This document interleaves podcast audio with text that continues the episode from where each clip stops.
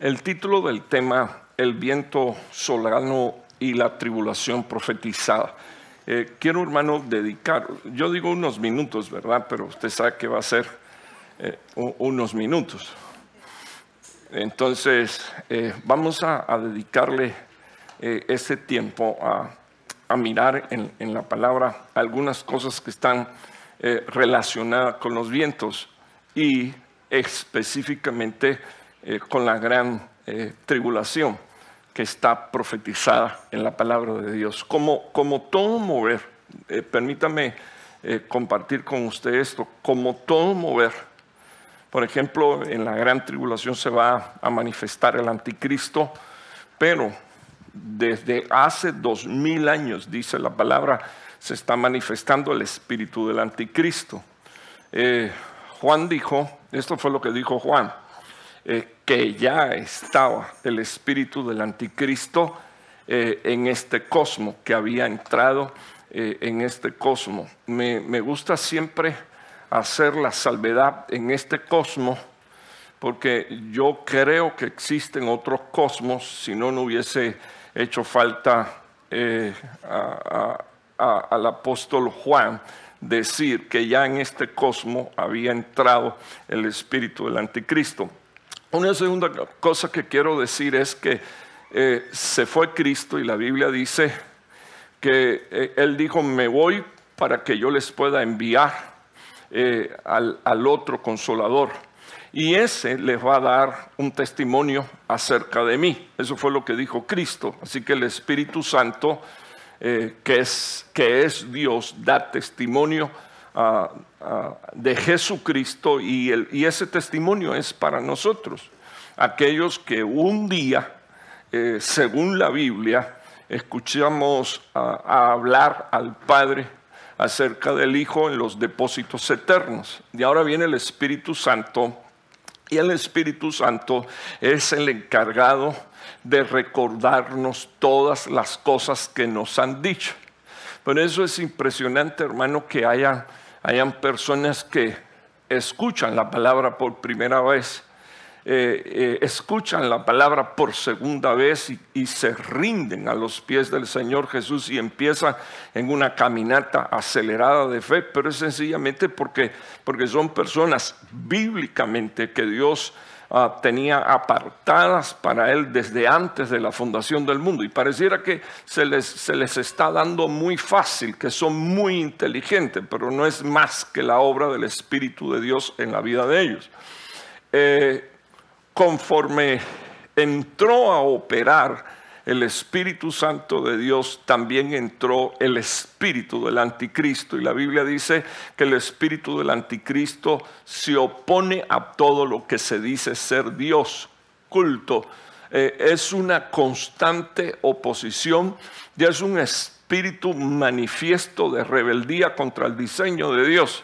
Y eso usted lo puede ver, ah, usted lo ve allá afuera, usted lo ve en, los hogares de mucha gente, usted lo ve incluso manifestado eh, en hijos, en hijos eh, eh, de Dios que se, se han dejado manipular por este espíritu. Y una de las cosas más terribles es que con su boca dicen, y así lo dice la palabra de Dios, tener una vida piadosa, pero su corazón está totalmente lejos de Dios. Entonces, eh, en una operación como esta, yo quisiera que usted eh, viera conmigo unos minutos mi, primer versículo. Eh, con respecto a la venida de nuestro Señor Jesucristo y a nuestra reunión con Él, os rogamos, hermanos, y, y aquí Pablo es enfático, eh, que no seáis sacudidos, ¿qué dice aquí, por favor, hermano? Fácilmente, o sea, que, que, no sea con facilidad eh, eh, sobre tu vida, sobre tu casa, sobre tu familia, el hecho de que, de que seas sacudido. Pablo dice, no, no, no deberíamos de ser sacudidos fácilmente.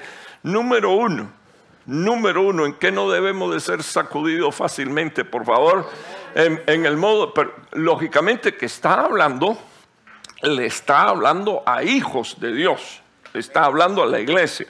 Porque yo también creo que nosotros tenemos que ser sacudidos en nuestra manera de pensar, si nuestra manera de pensar es como la del mundo. Y, Pablo dijo en Romanos capítulo 12 que nosotros no deberíamos de conformarnos al pensamiento del cosmos, sino que deberíamos de ser transformados en el espíritu de nuestro entendimiento. Pero estoy haciendo la salvedad y la diferencia porque yo necesito que usted vea aquí que aquí se le está hablando a una iglesia que eh, eh, si, usted, si usted lee la primera carta del apóstol Pablo a la iglesia de Tesalónica, todo el tiempo, en los cuatro capítulos de Primera de Tesalónica se habla de la venida del Señor Jesús. Y entonces la segunda carta eh, evidentemente fue para corregir algunas cosas que se estaban dando dentro de la iglesia. Por ejemplo, eh, cuando los cristianos empezaron a oír que ya Cristo venía, entonces empezaron a dejar de trabajar. Y entonces Pablo tuvo que decirle, eh, miren, eso que están haciendo es un desorden, no pueden dejar de trabajar, porque tienen que ganarse eh, el pan con el sudor de su frente. Entonces, mejor váyanse a trabajar para que puedan comer, porque el que no trabaja, que no coma y lo dejó. E, eso es doctrina apostólica también, tan apostólico que somos nosotros. Entonces, que el que no haga, el que no trabaje, que no coma. Así de sencillo, no tiene derecho a comer. Entonces, y, y, esta es la segunda carta donde Pablo está poniendo orden a una iglesia que se descontroló. Entonces, ah, Cristo viene ya, pero entonces mire cómo le dice Pablo, no quiero en cuanto a la venida del Señor Jesús ah, ah, y a nuestra reunión con Él, yo les ruego hermano que ustedes no sean sacudidos fácilmente, número uno, en el modo de pensar. Número dos, ¿qué menciona aquí, por favor, hermano?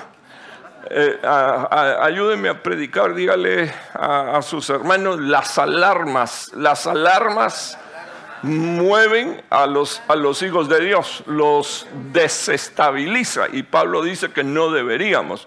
Ok, aquí tiene, dice la Biblia que no deberíamos de ser movidos por ningún, que dice aquí, por favor, hermano, ningún espíritu. Así que eh, para los que toman nota, hay una operación de espíritus inmundos que se dedican a remover de la fe a hijos de Dios. Eso no me lo estoy inventando yo, está ahí.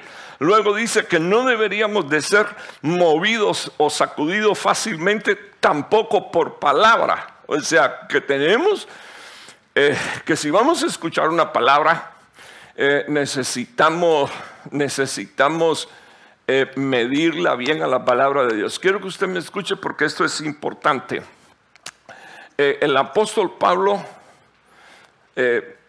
tuvo, tuvo, ah, estuvo predicándole a gente que, dice la Biblia que miraban en, la profecía escrita. Estoy hablando lo que ellos tenían en aquel tiempo. Eh, eh, los libros del Pentateuco y, los libros de los profetas y, según Pablo iba enseñando, porque no había otra Biblia, dice la palabra de Dios que los verianos iban confrontando la enseñanza que él estaba dando con lo que ya estaba escrito. Pero si usted detalla bien, esos versículos dicen, y como los verianos eran más nobles, o sea, eh, le quiero llamar la atención de que cuando uno es soberbio y arrogante, pues no cuestiona nada y lo próximo que hace es eliminar y descalificar palabras apostólicas o sencillamente aceptarlas todo como hacen los cristianos pollitos. Usted sabe cómo hacen los cristianos pollitos, ¿verdad? Cristiano pollito le dice sí a todo y Dios no quiere que le digamos sí a todo sino que nosotros aprendamos a discernir por el Espíritu ah, lo que se está ministrando y lo que se está ministrando tiene que estar de acuerdo a la palabra profética más segura. Eso es lo que dice la Biblia. Ah, nosotros los predicadores... Ah, los, los ministros primarios no podemos darnos el lujo de decir yo creo, yo pienso quizás esto, no, y mucho menos decir cosas que no están en la palabra de Dios. Nosotros tenemos que remitirnos a esto. Entonces, por eso Pablo le dice a esta iglesia, no quiero que sean sacudidos por palabras. ¿Por qué? Porque se iban a levantar los falsos profetas, los falsos apóstoles, eh, eh, se iban a levantar los falsos. Y entonces el Señor dice, por la boca del apóstol, perito, arquitecto de la iglesia, no quiero que sean sacudidos por palabra. Mire esto interesante, ni por carta como si fuera de nosotros. O sea que ya Pablo estaba previendo que más de algún impostor eh, escribiera una carta como si fuera de él, dando una doctrina, una enseñanza que él no había dado. Y finalmente dice con relación a qué cosa, en el sentido de que el día del Señor, que dice aquí por favor hermano, ha llegado. Y para esa época, ya Mineo y Fileto habían dicho que Cristo había venido. Y entonces Pablo dice que esa era una doctrina eh, de demonios que estaba carcomiendo la iglesia. Y la más moderna de todas ahora es desempaquen que Cristo no viene. Hemos tenido un error eh, a la hora de interpretar las escrituras, pero aquí, como dicen en mi país, más claro, que, más claro ni el agua, ¿verdad? Dice aquí respecto a la venida de nuestro Señor Jesucristo y a nuestra reunión con Él. O sea, eh, me ayuda a predicar, dígale a su hermano, Cristo viene, por favor, y nos vamos a reunir con Él. Claro, que aquí está hablando de la venida del Señor, la segunda eh, manifestación. La primera es invisible, que es rapto. La, la, segunda parte de la segunda venida de Cristo ya es visible para toda la tierra. Y aquí está hablando de la visible porque es la venida de nuestro Señor Jesús. Ok, bien, eh, entonces vimos esto y, vimos los sacudidos fácilmente. Quiero que usted vea este versículo. Entonces aquí Dios levanta, eh, Dios no, eh, bueno, Jesucristo es Dios, pero los hombres Duma, Dios los entregó. Dice la Biblia, y ya usted conoce este pasaje, por favor, lo puse eh, solo para que usted lo vea rapidito, a fin de capacitar a los santos para la obra del ministerio, para edificar el cuerpo de Cristo. Ya usted conoce todo esto, pero vea el versículo 14 que dice, eh, ¿para qué están los ministerios? Según el apóstol Pablo, ¿qué dice aquí, por favor, hermano?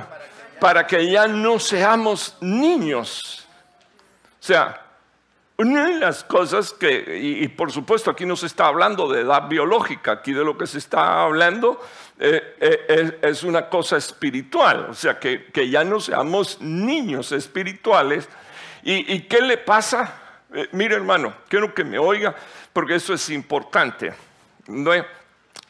muchos cristianos resumen su vida a esto a, venir una vez en semana a la iglesia y piensan que con eso son cristianos.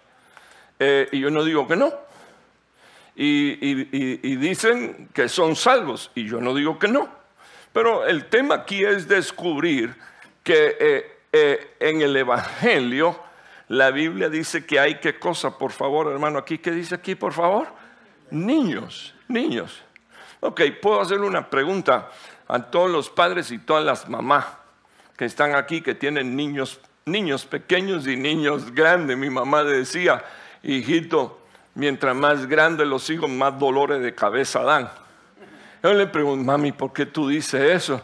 Porque cuando tú eras niño, yo te podía tener dentro de la casa, pero cuando ya creciste, ni me entero dónde estás. Entonces estoy preocupado. Bueno, ok, eh, esas son las, las mamitas, pero uh, le, le pregunto, le pregunto, le pregunto a los padres que están aquí, ¿se preocupan por sus hijos, sí o no?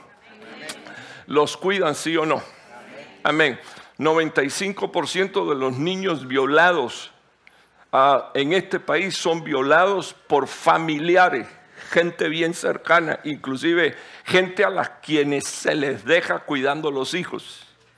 Eso no me lo inventé yo, está ahí. Entonces, eh, eh, Hermano, ¿cómo es posible? Salió en la noticia que un, niño, una niña con nueve años, a las cuatro de la mañana montó a su hermanita de cuatro años en el carro y caminaron como cerca de 20 minutos manejando en un carro hasta que lo chocaron con un camión a las 5 de la mañana. Y usted dice, wow, qué inteligente el niño. yo, la primera pregunta que me hice, ¿y dónde estaban los padres? Porque yo no soy el papá de Charon, pero le puse alarma a la casa. ¿Usted sabe para qué? Para que si a Charon se le ocurre abrir la puerta, que yo empiece a pitar y despierte a los padres que caen como momias en la cama después de todo un día de trabajo. Pero yo, yo estoy preocupado. Yo estoy preocupado, yo estoy preocupado. ¿Por qué? Porque, porque, porque ya mi hija Charon abre la puerta. Estamos ahí, abre la puerta y se va para el, para el, parqueo. Y entonces a mí eso me preocupa. O sea, ¿dónde están los padres? Ahora, mi atención. Aquí, aquí dice la Biblia para que ya no seamos, ¿qué dice aquí, por favor, hermano? Niños. Los niños hacen una de disparates, además de hacerse del uno, del dos y del tres, ponen en peligro sus propias vidas. Y entonces Pablo dice, mira, no quiero no quiero que seamos, ¿qué cosa? Por favor, hermanos, niños. Y, entonces, en el mundo espiritual, y espero aún los que andan un poquito entretenidos le estén prestando atención a esto, porque esto es bien serio. Estamos viviendo la última hora del último tiempo y como siervo de Dios a mí me toca a tocar la trompeta, valga la redundancia. Dice la Biblia que los niños tienen esta característica. Que usted lea aquí, por favor, hermano. Sacudidos por las olas y que dice, y llevados de aquí para allá por todo viento de doctrina. Entonces, impresionante porque a los niños hay que darle leche. ¿Y la leche es qué cosa? Doctrina. Pero, pero los niños, para, para, que no sean llevados de toda clase de doctrina, ¿verdad? Hay leche de yegua, hay leche de vaca, hay leche de chiva, hay leche, hay un montón de leche. Eh, no, pero yo conozco gente que le han dado leche de yegua a, a un niño para poderlo, para poderlo sacar adelante porque no, no tienen otro tipo de leche que darle. Eso sucede en nuestros países pero no es la ideal.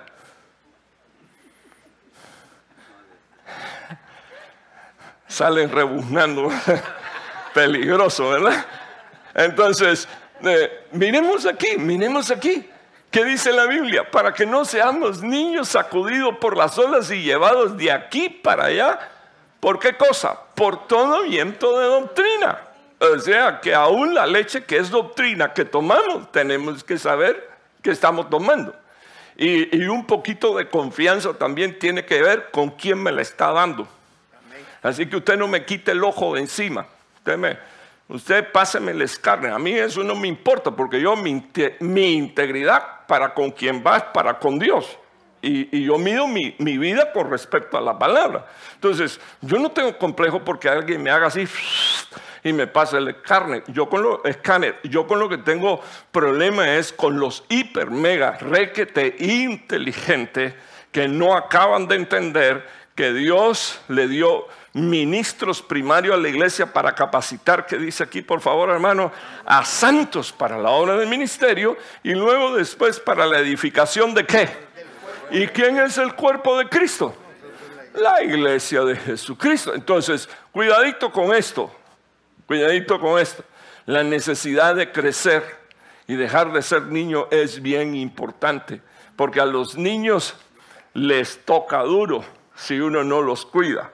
Ah, violencia, violaciones, maltrato, eh, eh, eso es una cosa impresionante, eh, no solo en el orden natural, sino en el orden espiritual. Padres, hermanos, yo les suplico que presten atención a esto, por favor.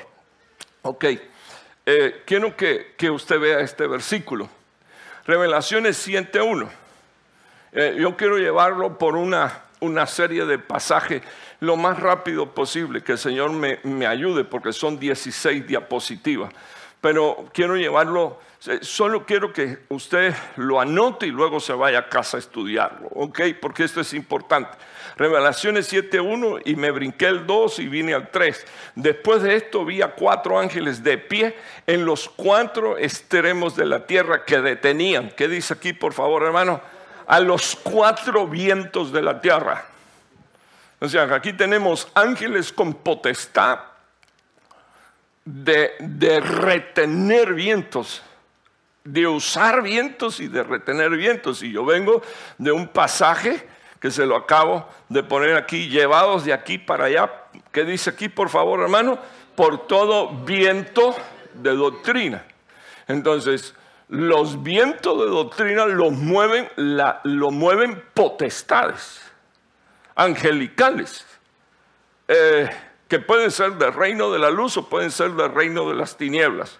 Escribe al ángel de la iglesia y, ahí tienes, bendito el nombre del Señor, una potestad del reino de la luz. Pero están los del reino de las tinieblas, que también son, son ángeles que mueven, según la palabra de Dios, vientos y tienen autoridad sobre vientos. Entonces, déjenme mostrarle este versículo.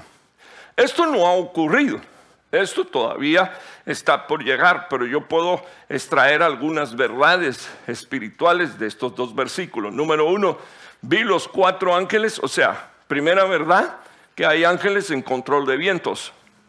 Eh, número, número dos, que, que, controlan los cuatro vientos que están en los extremos de la tierra y ellos traen mover, mover.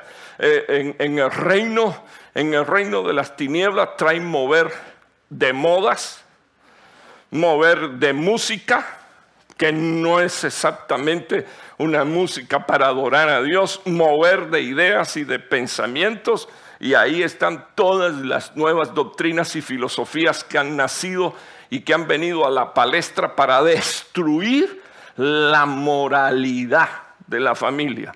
Ok, no voy a entrar en especificaciones, pero el que tenga oído, eh, que oiga lo que el Espíritu de Dios, para que usted sepa contra qué estamos peleando. Eh, cristianos que, dicen ser cristianos, pero se drogan. Eh, cristianos que dicen ser cristianos, pero, pero están alcoholizados. O sea, es, su doctrina. Y, yo, y, y a la fecha, puedo mencionar incluso que hay hombres de Dios que están atrapados en serios vicios entonces yo creo que es importante que nosotros miremos aquí.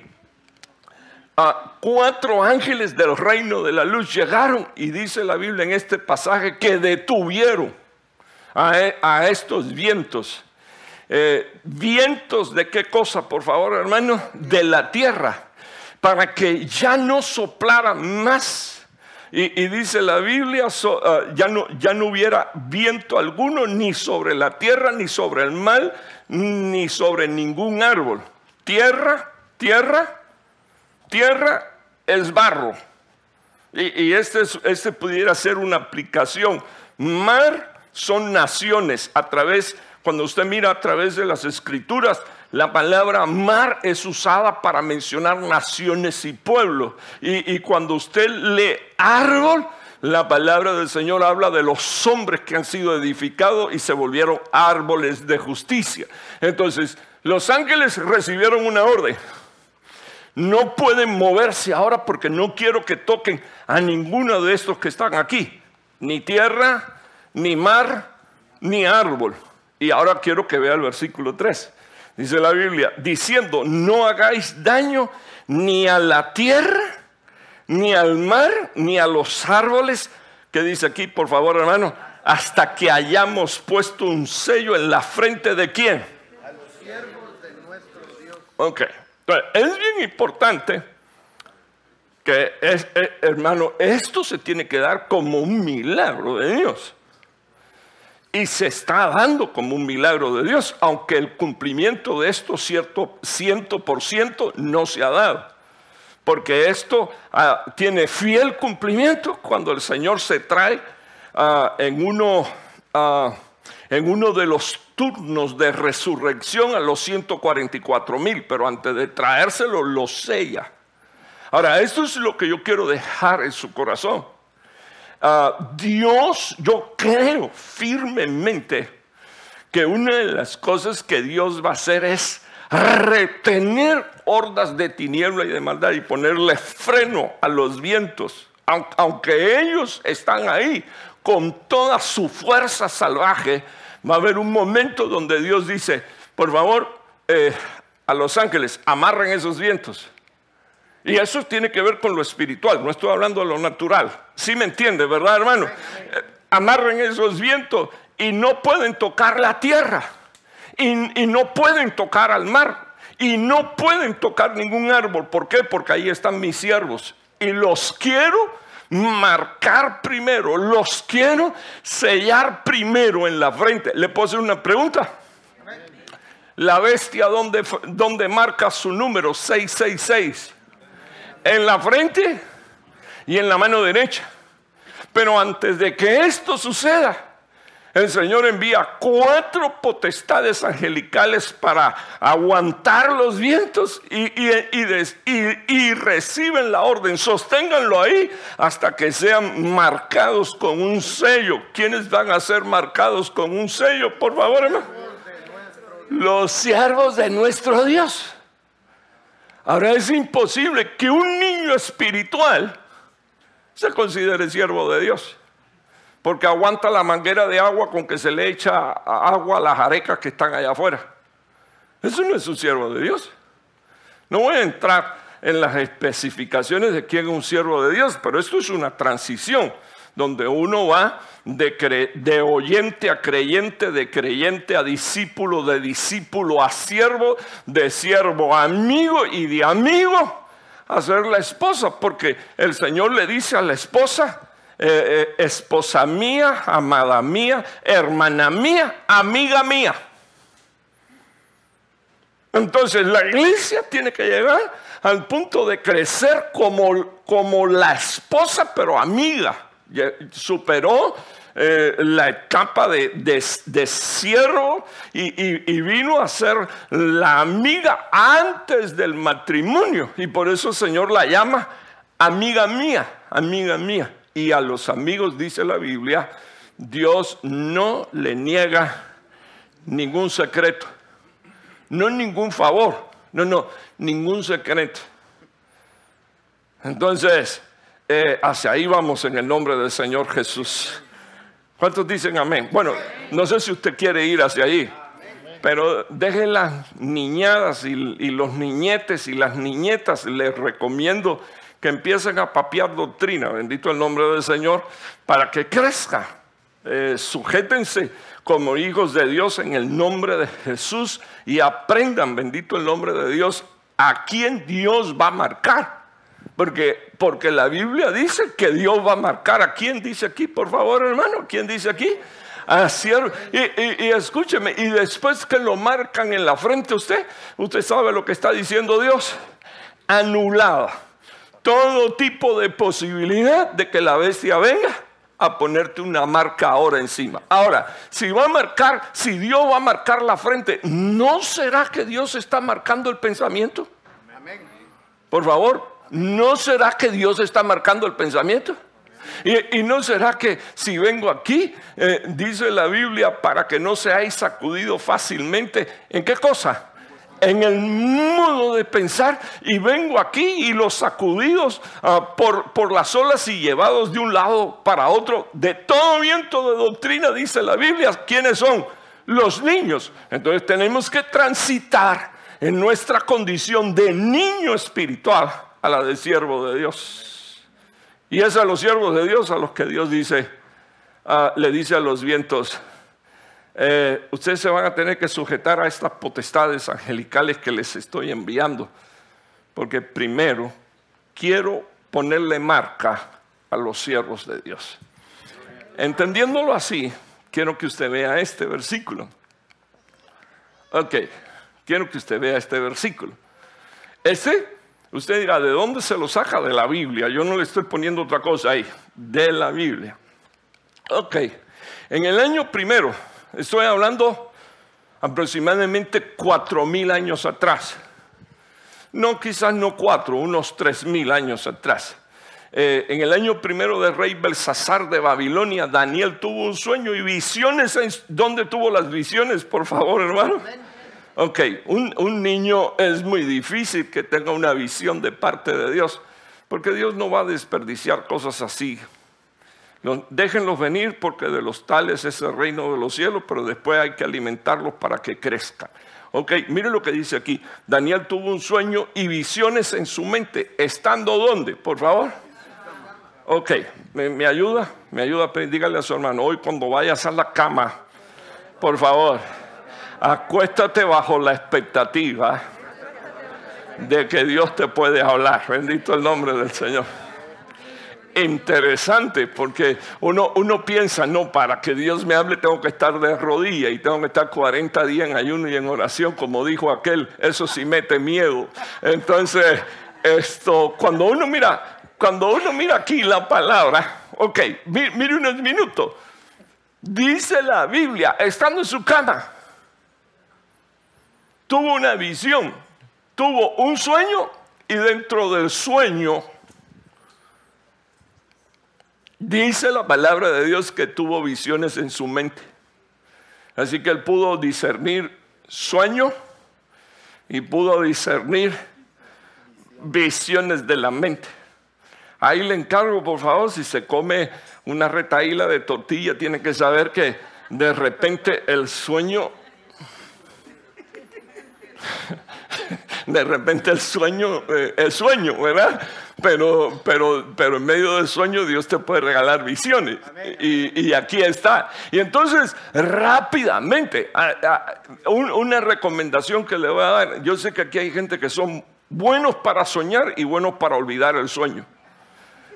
De tal manera que cuando ellos abren sus ojos por la mañana y, comienzan a hablar un día acerca de sueño, dicen, yo nunca sueño. Generalmente todo el mundo sueña. Lo que mm, al día siguiente no recuerda. Ahora, si un sueño impacta su vida, yo estoy seguro que usted se despierta. Toma una nota. Dios le puede estar hablando. No me la traiga a mí, hermano, fíjese que tuve un sueño, porque no quiero mañana una cola, ¿verdad? Tuve un sueño y, ay no, si el Señor te lo dio, que te dé la interpretación. A mí no me dio el sueño, te lo dio a ti. No, no, no, no, no, no. Aunque, discúlpeme que yo le hablo así, pero estoy poniendo puntos sobre la I, solo quiero que usted vea. Escribió el sueño y relató el resumen de él, porque pareciera ser que no no podía escribirlo todo y era tanto que lo resumió. Así como la profecía, bendito el nombre del Señor. Mire lo que dice aquí. Habló Daniel y dijo, miraba yo en mi visión nocturna y he aquí, ¿qué dice aquí por favor hermano? Los cuatro vientos del cielo, ¿qué cosa es lo que agitaban? Los cuatro vientos del cielo agitan las naciones entonces, cuando tú miras en la, ¿por qué los pueblos se amotinan contra Dios y contra Dios piensan iniquidad? Vientos de doctrina que revuelcan el mar. Y la Biblia dice aquí, ¿qué dice aquí, por favor, hermano? El gran mar. Ok, caminemos un poquito. Y entonces dice la Biblia, y cuatro bestias enormes, diferentes una de otra, ¿qué dice aquí, por favor, hermano? Subían de dónde? Del mar, de las naciones. Y aquí está hablando de los poderes gentiles, ¿verdad? Los poderes gentiles a través de, los imperios y de esa estatua que como hemos aprendido de, de nuestro Padre el apóstol, todavía están ahí porque aunque aparentemente haya desaparecido el, imperio babilónico, Babilonia no ha caído. Entonces está ahí, entronizada. Entonces es importante que usted vea que subían del mar, subían de los pueblos. Y, a la bestia la van, la van a matar, dice la Biblia, y va a resucitar del mar. Entonces, parece que es, es muy peculiar y quiero que me escuche con oídos circuncidados, que a través de este movimiento y agitación de los pueblos, hayan resurrecciones de bestias. Eso no lo digo yo. Eso lo dice la Biblia. Entonces, voy a seguir. Es que algunas bestias que ya se daban por muertas han, han venido a resucitar. Eh, eh, hermano, después si quiere me, me, pregunta una de ellas. Es que como esta palabra se escucha en Cuba, eh, pues no puedo hablar así como, porque yo quiero que, que el mensaje se oiga. Y, y de nuevo, que tenga oído, que oiga. Resurrecciones de bestias. Por eso cada vez que una de las bestias es, quiere resucitar, nosotros tenemos que que mirar que eso no es de Dios. Y, tenemos, y nosotros mismos tenemos que mirar de dónde procede y de dónde vienes ahora. Para entonces decir, esto, esto es una cosa que, que es maligna y que viene del reino de las tinieblas, independientemente de que Dios las permita, porque Dios las permite. No sé si usted sabe que Dios las permite, ¿verdad? y sabe quiénes son los débiles, los niños espirituales. Ok, bueno, voy a seguir aquí. Eh, si usted me permite, voy, voy mostrando algunas cosas. ¿Qué hace este viento? Voy a hablar un minuto del viento solano. Este viento quita, despoja y destruye. Eh, es por naturaleza, es, un viento. Acuérdese que estoy hablando también de un espíritu, ¿ok? Que por lo general atrae plagas. Por lo, dije, por lo general, trae qué cosa? Pandemias. Destrucción, ¿qué dice aquí, por favor, hermano? De siembras y sequía. Este viento solano también Dios lo usa. ¿Qué, dije, qué puse ahí en mi pizarra, hermano? Para impartir parte de sus juicios. ¿Ok? Y entonces aquí es donde yo tengo que tener mi equilibrio bíblico, doctrinal, eh, lleno de fe y de esperanza en la palabra de Dios. ¿Para qué? Para que no me dé no me dé temblores por lo que está ocurriendo y sucediendo. No, no, no, espérate. Tengo una marca. Gracias a Dios por los cuatro amén. Yo tengo una marca, yo tengo una marca, yo tengo una marca. Dios, Dios, la, Dios la ha estado poniendo, tengo una marca. Y, eso no es para mí. Y, bueno, hermano, ¿y qué usted me dice de los que han fallecido, hermano? Esos están mejor que tú y que yo. Nosotros todavía nos queda pelear correr la última milla y pelear nuestra batalla de fe. Entonces, perdón, ¿cuál es el problema? Entonces, así es como quiero verlo con usted. Eh, envía, dice la palabra de Dios, Dios usa este tipo de manifestación de poder y de autoridad para, impartir y repartir juicios. Ahora, viento solano figura de la multiplicación de falsas doctrinas. Le puse un versículo. Y miren lo que dice Oseas 12.1. Efraín. Busquen el original hebreo lo que significa Efraín. Y dice, este es ah, fructífero, doblemente fructífero. Entonces mira, bendición, prosperidad, multiplicación, todo está bien. Y de momento, Efraín cambia su alimentación. en vez de tomar de la leche pura de la doctrina, dice la Biblia, se alimenta de qué cosa? Se alimenta de viento. Hermano, eso me, discúlpeme, pero eso, eso me, deja a mí que pensar. ¿Me ayuda a predicar, por favor? Mm, pero con una sonrisa y con amor, quiero que le diga a su hermano, ¿y de qué te alimentas? O sea, entonces, hermano, ¿sabes cómo le llaman? ¿Saben cómo le llaman a los noticieros y le llaman a, la prensa en el mundo entero? Le llaman la quinta columna de poder. Y esa quinta columna de poder ha derrotado gobiernos en el mundo entero. Entonces, si usted, si usted no tiene la capacidad de alimentarse con doctrina y se alimenta con el Facebook, ya eso es otra cosa, ¿verdad? Porque acuérdense que usted eh, me ayuda a predicar, dígale, hermano, tú eres el resultado de lo que come. Por favor, dígale, eres el resultado de lo que come. Tremendo. Tremendo, hermano. Entonces, ok, ok, ok, ok. Tiene usted aquí un versículo. Sí, sí es palabra de Dios, ¿verdad? Solo que lo ve un poco serio usted, pero sí es palabra de Dios. Amén. Pues eh, ya como ya se acabó lo que yo le pedí que dijera, ahora préstame atención y no siga conversando y llevando otro tema de conversación. ¿Qué dice aquí? Efraín, ¿qué dice aquí? Se alimenta de viento. ¿Y qué mueven los vientos? Doctrina falsa. Ok, dice la palabra, y persigue sin cesar. O sea, hágase a la idea. Alguien que quiera hacer el ejercicio conmigo, ponte ahí adelante. Vente, ponte adelante. Sale corriendo. Y yo detrás de él. ¿Ok? Me volví seguidor. Dice la palabra de Dios. Eh, renuncio en el nombre de Jesús. Cancelo, bendito Dios. Pero ahí sí, hermano. Pero miren lo que dice aquí. ¿De qué se alimenta él? De viento. Y, dice la palabra, y persigue sin cesar qué cosa? Al solano, que es un viento específico, que es este, es este el que trae plaga, destrucción ah, ah, ah, de la siembra, o sea, trae la destrucción de todo lo que Dios plantó en tu vida. Y entonces Efraín era fructífero por la bendición de Dios y en vez de caerle atrás a Dios, le cae atrás al solano.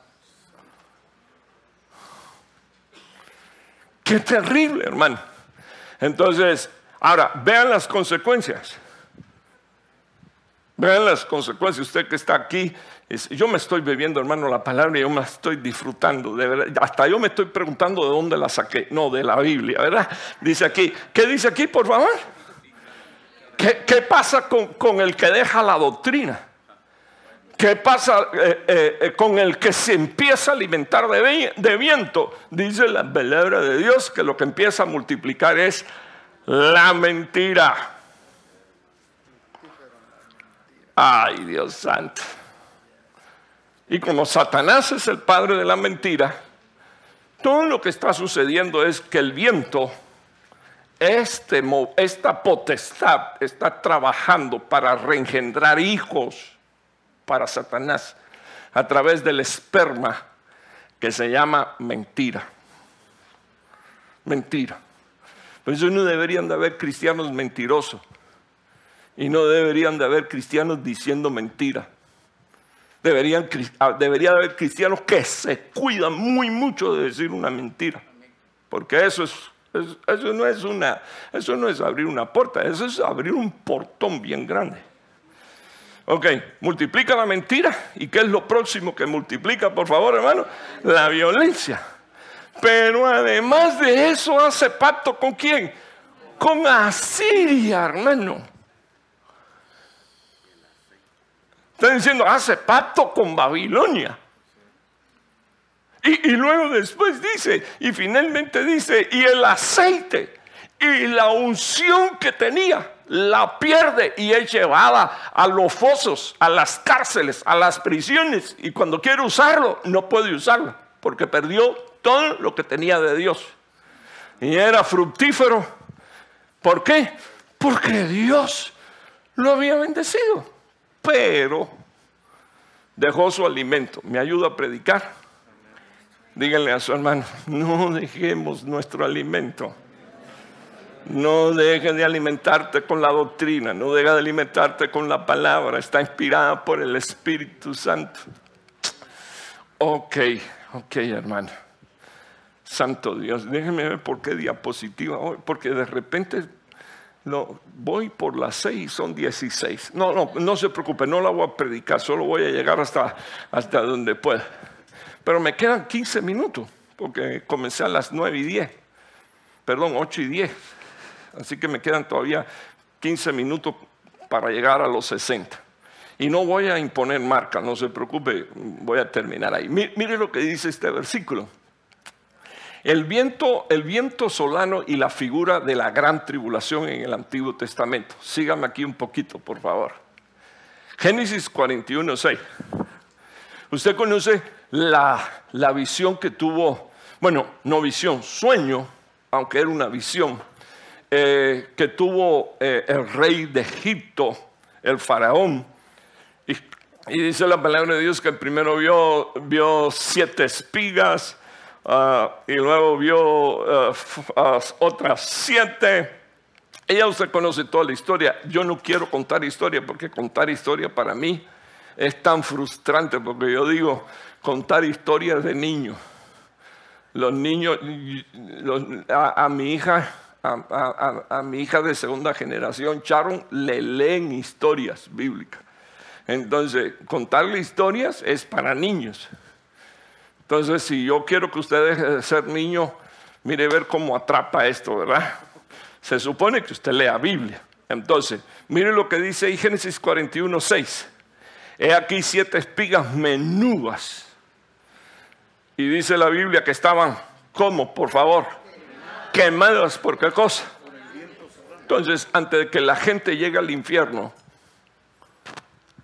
ya la vienen rostizando.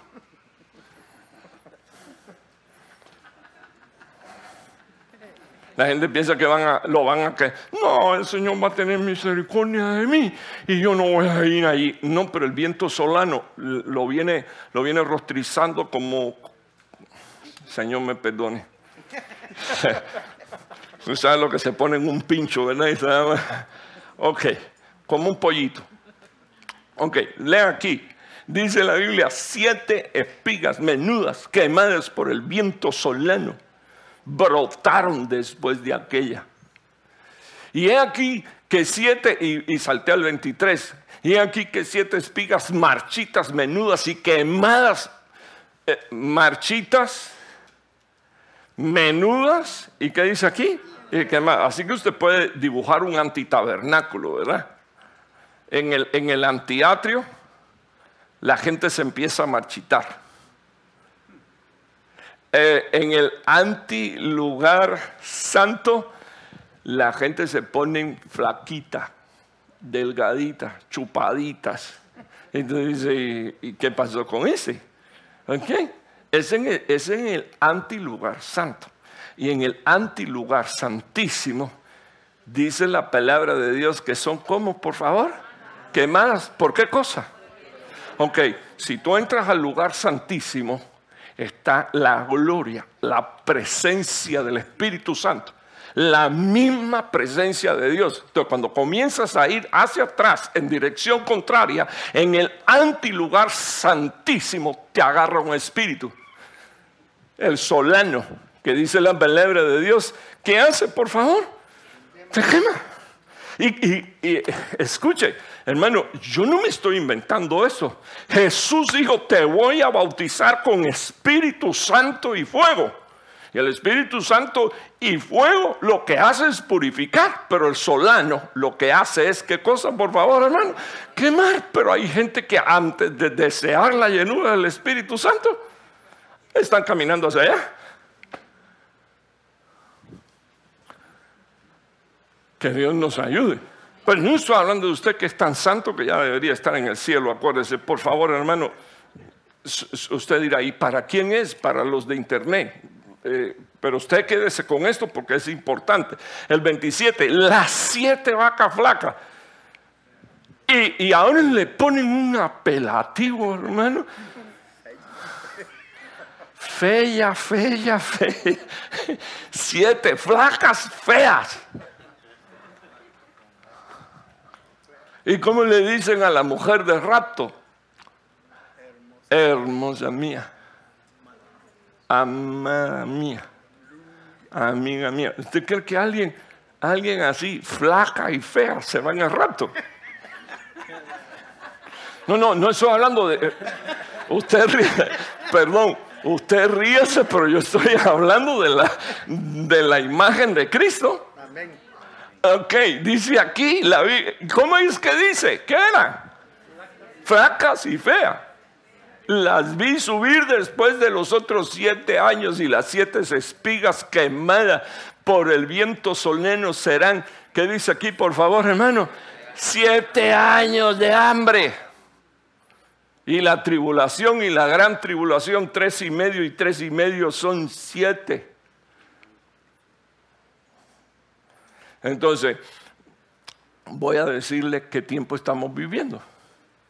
El tiempo donde Dios nos está dando una zorita y le, ha, y le ha dicho a los vientos, se tienen que sujetar porque quiero marcar a los siervos.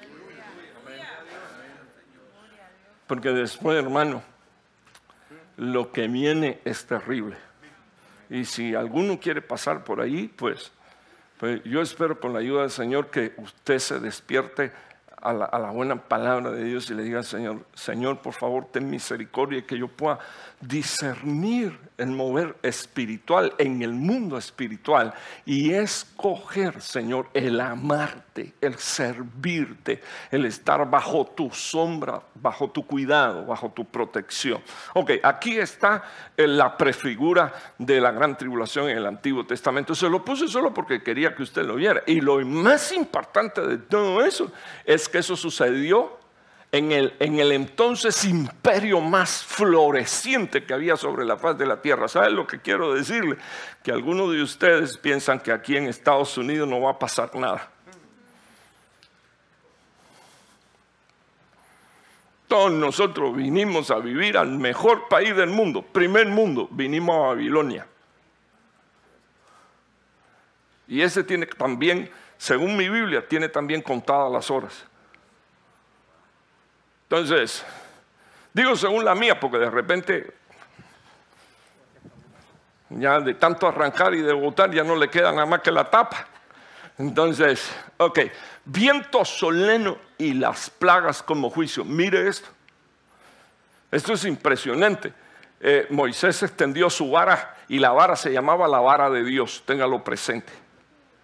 ¿Qué tienes en tu mano? Tengo la vara de Dios. Ok, extendió su vara sobre la tierra de Egipto y el Señor hizo soplar, ¿qué dice aquí por favor hermano? Un viento del oriente, ese es el solano, sobre el país todo aquel día y toda aquella noche. Y al venir la mañana, el viento del oriente trajo plaga, trajo pandemia. Eso no me lo estoy inventando yo, eso está ahí en la Biblia. Trago plagas. Entonces, eh, pero bendigo al Señor. Porque había una tierra que se llamaba Gosén. Y ahí estaban los hijos de Dios. Y si usted se da cuenta, hermano, cuando se fueron a derramar, cuando se fue a derramar la última plaga, la palabra del Señor dijo, tengo un pacto nuevo para ustedes, que es en base a la sangre de un cordero. Y el domingo vamos a tomar Santa Cena en el nombre del Señor Jesús. Y dijo, sacrifiquen el cordero, pongan sangre en los postes y en los dinteles de la puerta. Y, cocinen el cordero con hierbas amargas y cómanselo todo. No dejen nada. Cómanse el cordero, incluyendo la cabeza, incluyendo los pensamientos. Cómanselo todo. Y cuando el destructor pase y vea sangre, va a seguir de largo. Cuando usted lee en el libro de los Salmos, la Biblia dice que lo que vino sobre Egipto no fue langosta. Dice la Biblia que vinieron ángeles destructores. Yo no me estoy inventando una doctrina. Yo le estoy diciendo lo que sucedió ahí. Y es lo que va a suceder sobre toda la faz de la tierra. Pero hermano, les estoy anunciando el rapto de la iglesia. Porque aún antes de que se manifieste lo más horrible que se haya visto, tribulación, dice la Biblia, cual nunca se ha visto sobre la faz de la tierra, el Señor saca a sus hijos, bendito el nombre del Señor, y se lo lleva a la patria celestial. ¿Cuánto le dan gloria a Dios por eso? Gloria a Dios, gloria a Dios, gloria a Dios. Ah, aunque algunos ya cerraron sus libros porque pensaron que no iba a poner otro versículo, déjenme ponerle uno más, por favor. Entonces, eh, denme un segundo, este lo voy a terminar. Este, este, es tremendo. Eh, fíjese que la viña hermosa y preciosa era Israel. Y déjenme comentar algo que la Biblia dice que los juicios por donde comienzan es por la casa. Cuando uno piensa en juicio, la gente siempre piensa en destrucción, pero, juicio es que Dios trae la cordura. Y en medio de la cordura uno se da cuenta que no está bien con Dios. Y si uno se da cuenta, se arrepiente y se aparta, dice la Biblia, alcanza misericordia. Eso es lo que quiero regalarte en el nombre de Jesús. El problema es cuando, cuando yo persisto en una actitud que a Dios no le agrada. Entonces, Israel una y otra vez, ¿verdad? Ezequiel 17, 10, he aquí, está plantada. Está hablando de, esta. Usted lo puede buscar. La, la, parábola de la viña o la vid extendida. Israel ya, ya era Israel ya no era un hombre, era una nación. Entonces, te extendiste y te extendiste con mi bendición. Entonces, quiero, quiero, que, quiero que usted se tenga un minuto porque mire lo que Dios le dice. Eres una viña extendida. aquí estás plantada. prosperarás. Es una pregunta que Dios hace. ¿Prosperarás? Ya estás plantada. ¿Prosperarás? Entonces dice, dice que Dios le dijo, cuando el viento solano la azote, ¿no se secará totalmente? En los surcos donde creció, se secará. Y usted tiene ahí Israel. No, no voy a sobreabundar en eso. Eh, como decía mi papá el martes, a la gente le sale roncha cuando hablan de Israel, ¿verdad? Porque piensan que es el reloj de Dios y no es así. Es una, como él dijo, él es una aguja en el reloj de Dios y hay un montón de cosas que tenemos eh, que mirar. Desde aquí le digo que ellos fueron los que mataron a mi Señor Jesucristo. Ellos son los asesinos del Señor Jesús y hoy hacen negocio con los turistas cristianos que van a bautizarse a Jordán y traen aceite del Getsemaní y traen agua de Jordán y traen y, y lo venden con eso. Ok, pero yo hago lo que me toca hacer, orar por ellos. Eso sí, eso sí, oro por ellos. Le pido a Dios, Señor, ten misericordia. uno más, uno más. Quiero que usted vea. Viento solano y la elegía de los príncipes. Pero fue arrancada con furor y derribada la tierra. Y el viento solano secó. Entonces, ¿puedo hacer una pregunta, hermano? Ok, regreso aquí. Regreso aquí. El viento solano que trajo aquí, azote. Y dice la Biblia que ahí Hermano, impresionante. ¿Cómo le llaman a usted? A usted le llaman la tierra fértil, la que da fruto al ciento por uno.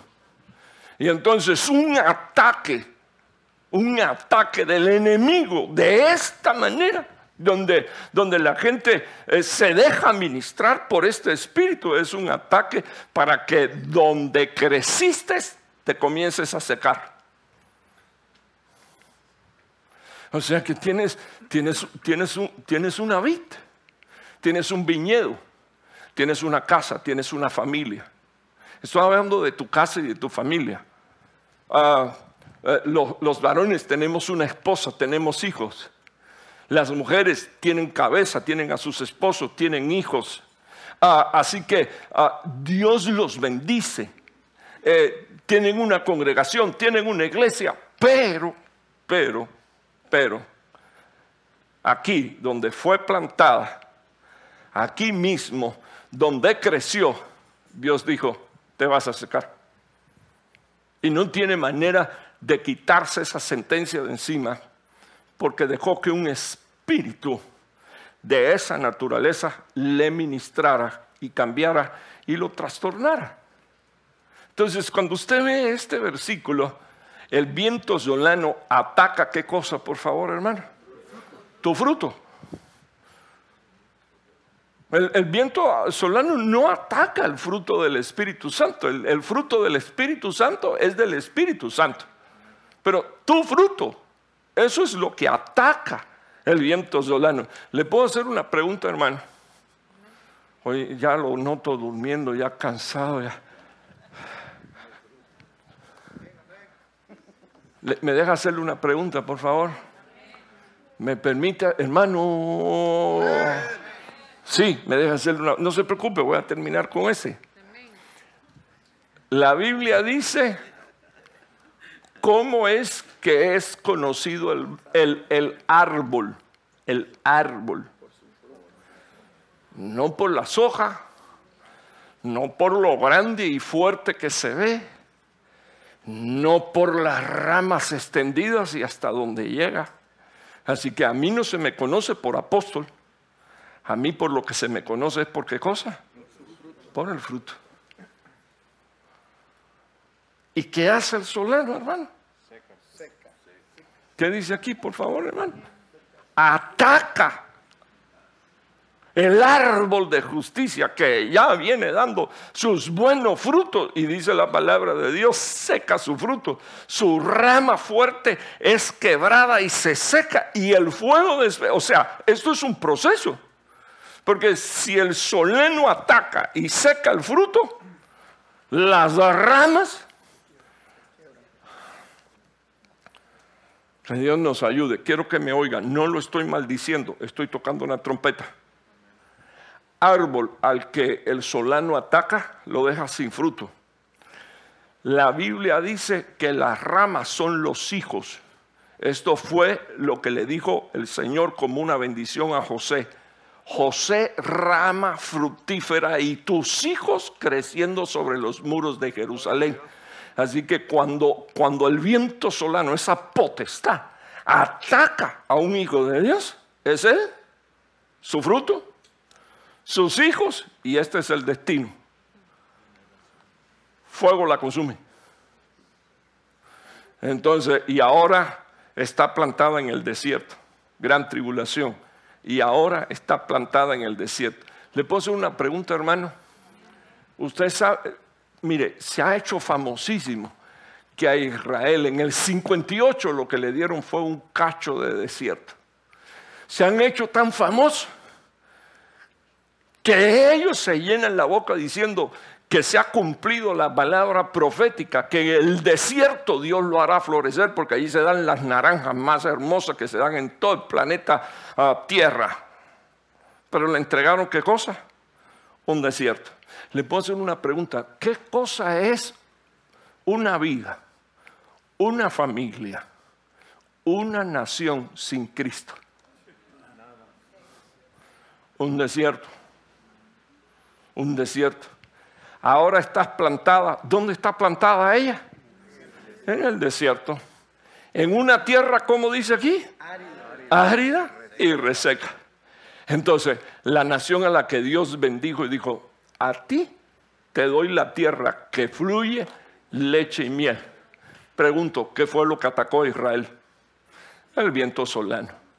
¿A dónde, a dónde fue a dar?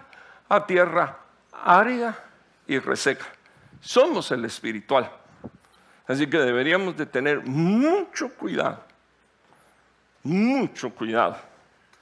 Y deberíamos descubrir y pedirle al Señor, Señor, ¿qué es lo que me está ministrando? ¿Es tu espíritu o es algo que no proviene de ti?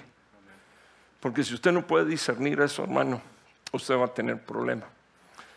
En el nombre de Jesús, espero yo en el Señor que Dios abra su entendimiento. Son potestades que batallan en los aires.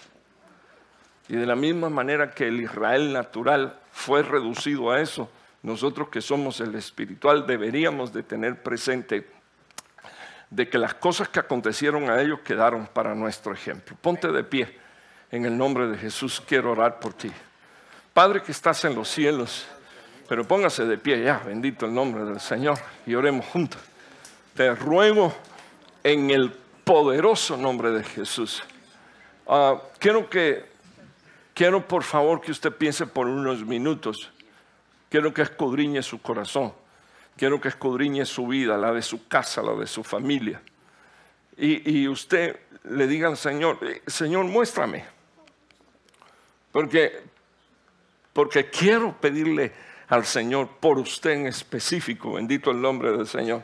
Si alguien siente que se está secando, si alguien siente que se están comiendo su fruto, si alguien siente que es fructífero, pero además de eso, ah, no está conforme, no se siente bien consigo mismo, ni con lo que está haciendo, usted debería de saber que hay una potestad trabajando para consumir consumir su espíritu, consumir su alma, consumir su mente, consumir sus propósitos, consumir la visión que Dios ha puesto en su vida, consumir la bendición, porque usted es un bendito de Jehová, bendito el nombre del Señor.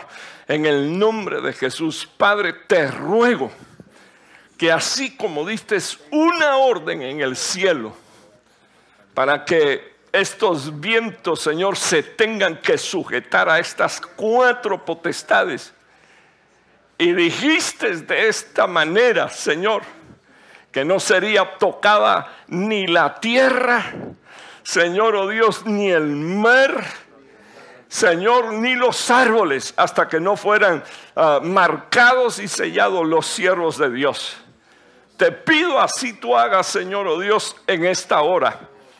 Amado Dios, y aún si hay en medio de nosotros algún niño, yo te estoy rogando, Padre, que la palabra que es leche, que es doctrina, Señor, le haga crecer en el nombre poderoso de Jesús. Señor, le haga fortalecer, Señor, su ser integral. Es espíritu, alma y cuerpo, te estoy suplicando en el poderoso nombre de Jesús que tú guardes, Señor oh Dios, lo que tú amas, lo preciado, lo que compraste con tu sangre en la cruz del Calvario, Señor, y detengas toda furia, Señor, del enemigo Señor, contra la iglesia, Señor, contra la familia, Señor, contra aquellos, Señor, que están intentando levantarse, Señor, para honrar y glorificar tu santo nombre. En el nombre poderoso de Jesús, Ibrahim, Aralabai, Señor, te ruego que la iglesia se tome en serio esta palabra para poder discernir, Señor, las operaciones también, Señor, para entender la necesidad, Señor, que tenemos de dejar de ser niños. Señor, para no ser movidos, Señor, oh Dios, para no ser sacudidos, Señor, oh Dios, por vientos de doctrina y manifestaciones, Señor, oh Dios, oh Padre Santo, que provienen del reino de las tinieblas. Te ruego, Señor, eh, que los que estamos aquí nos sintamos amados, guardados, protegidos por ti, que tú cumplas tu propósito en nuestra vida para honra, Señor, y gloria de tu santo nombre. Que la paz tuya, Señor, que sobrepasa todo entendimiento, guarde nuestros pensamientos y nuestros corazones en ti.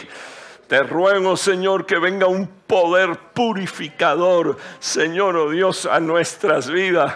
Señor, oh Dios, no cambio el poder de tu Espíritu Santo y Alabai.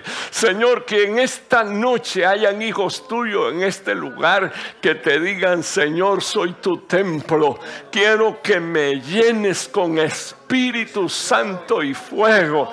Amado Dios, fuego, Padre, que purifica. Oh, Dios mío, fuego que después será, Señor, fuego consumidor, pero ahora es fuego purificador. Señor, cerramos en el... Hermano, ayúdeme a clamar, por favor. Usted conoce su casa, su vida, su familia. Ayúdeme a clamar en el nombre poderoso de Jesús. Padre, venimos en el nombre de Jesús la recuperación gloriosa. Alabai. Ay, Ibra Alabai. Espíritu Santo de Dios, te ruego, Padre, que la gracia tuya, el poder tuyo, la misericordia tuya esté con nosotros. Señor, en tiempos tan difíciles. Gracias, Padre Gracias, Hijo. Gracias Espíritu Santo. Por favor, quédate guardando este lugar y llévanos, Señor, a nuestra casa. Líbranos de accidente, de incidente y de todo mal en el nombre de Jesús. Amén y amén. Gloria a Dios. Recuerdo a todos los hermanos.